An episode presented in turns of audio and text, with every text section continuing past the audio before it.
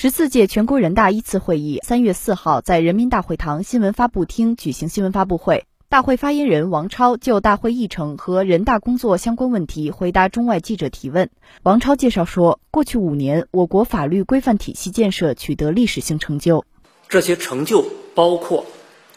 通过宪法修正案，加强宪法实施和监督，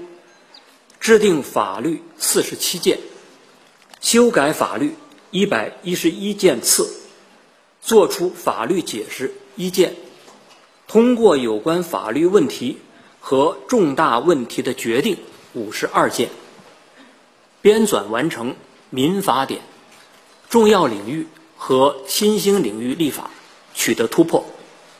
统筹运用制定、修改、废止、解释、编纂、决定等。丰富多样的立法方式，不断拓宽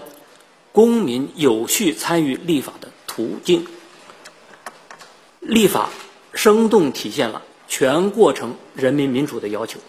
新华社记者北京报道。